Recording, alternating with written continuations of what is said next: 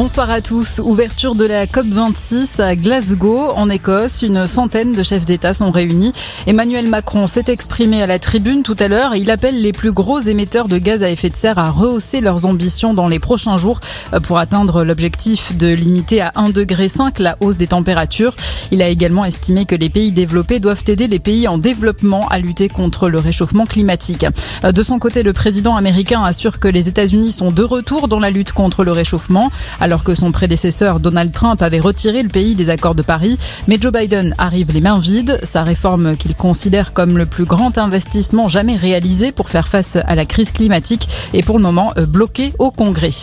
Tension toujours vive entre Paris et Londres concernant les licences de pêche. Le gouvernement britannique appelle la France à retirer ses menaces de sanctions. L'exécutif français veut interdire dès demain aux navires de pêche britanniques de débarquer leur cargaison dans les ports français et la France prévoit également le renforcement des contrôles douaniers de camions. Il était incarcéré depuis le mois de mars après avoir avoué le meurtre de son épouse. Le mari de Magali Blandin s'est suicidé en prison. Jérôme Gaillard avait entamé depuis le 13 octobre une grève de la faim, précise le procureur de la République. Il avait avoué aux enquêteurs avoir tué sa femme à coups de batte de baseball avant de l'enterrer dans un bois près de Rennes. Début de la trêve hivernale aujourd'hui. Jusqu'à la fin du mois de mars, les locataires ne peuvent plus être expulsés de leur logement.